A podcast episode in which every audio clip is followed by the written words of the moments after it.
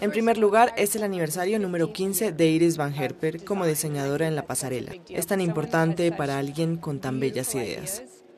Acabo de hacer fotos con los fotógrafos. No basta con poner una mano en la cadera y tratar de quedar lo mejor posible. Se trata de crear una historia mientras se hacen estas fotos, aunque estemos tras bambalinas, antes del espectáculo.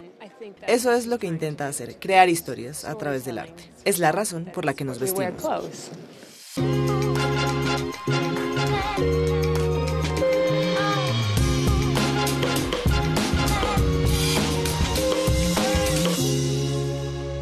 Para su colección aniversario de alta costura invierno 2022, Iris van der Harpen ha elegido contar su historia a través de fibras de plátano, sedas, organzas recicladas, cáscaras de granos de cacao y estampados en 3D. Esto es una muestra. Y en cuanto a la inspiración, mi inspiración, posthumanismo e hiperrealidad.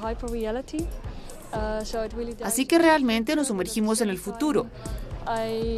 Pero al mismo tiempo me inspiré en las metamorfosis de Ovidio. Cuenta la historia de cómo nuestros cuerpos se transforman en animales o estructuras vegetales. Y es realmente inspirador pensar en la relevancia que tiene hoy en día.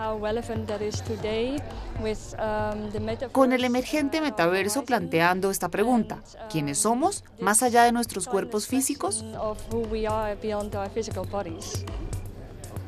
Y esto es realmente relevante, de nuevo, porque estamos tocando la hiperrealidad aquí. Sí, ese fue el punto de partida de esta colección. ¿Quién soy? ¿En qué estado me encuentro? ¿Qué hago en y para este mundo?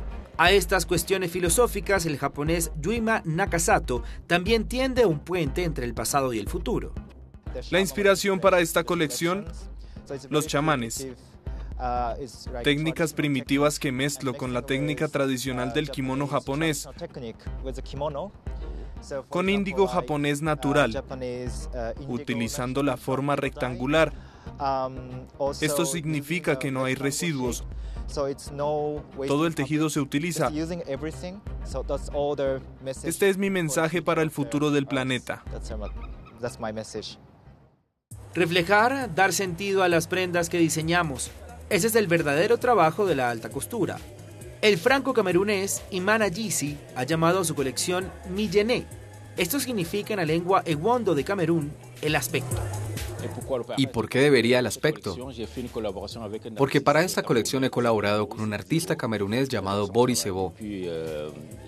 Me encanta su trabajo. Tiene cierta forma de ver las cosas en el día a día.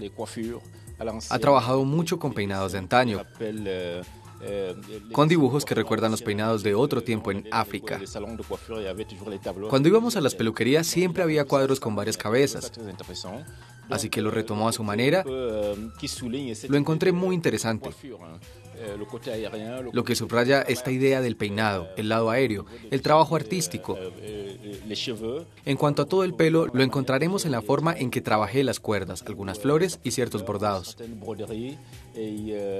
Hay cosas que cuelgan o se mueven un poco cuando las modelos caminan en los vestidos. Todo rememora esa idea. Imán, ¿qué representa? cierta esencia de África. En cualquier caso, un diseñador que se inspira en su herencia y que mantiene vivo todo el saber hacer africano. Hay muchos maestros de la civilización que se han inspirado en nuestra herencia durante años. Hoy en día estamos muy contentos de contar nuestra historia nosotros mismos y de forma sublimada. Es algo maravilloso. Disfrutemos ahora de un desfile, sin música ni sonido de ningún tipo, salvo el del frufru de las telas. Adeline André, la más radical de los diseñadores de moda, no se basó en otros, sino en ella misma. Quería recuperar cosas que me gustaban, que había abandonado. Así que las resucité en diferentes tejidos. Así que hay algunos materiales muy especiales. Hay materiales de demin, que obviamente uso muy poco, porque es demin japonés que se hace con los hilos más finos del mundo. Es una tela vaquera de verdad y es muy fina, y eso fue bastante divertido de usar. Y por otro lado está la tela de chinongun, que se llama chirimen, que es blanca, que está completamente ampollada, y todo eso que me encanta.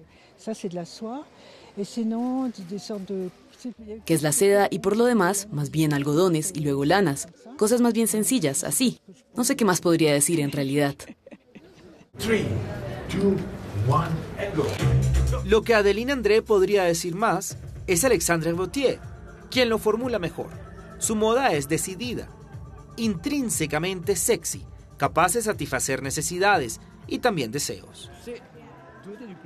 Después de todo, dar placer a la gente siempre es satisfactorio. Lo hacemos de forma muy metódica porque es nuestro trabajo. Somos diseñadores, hacemos cosas, nos dirigimos a un mercado, a una clientela. Pero lo más mágico de este trabajo es verlo brillar en los ojos de las mujeres.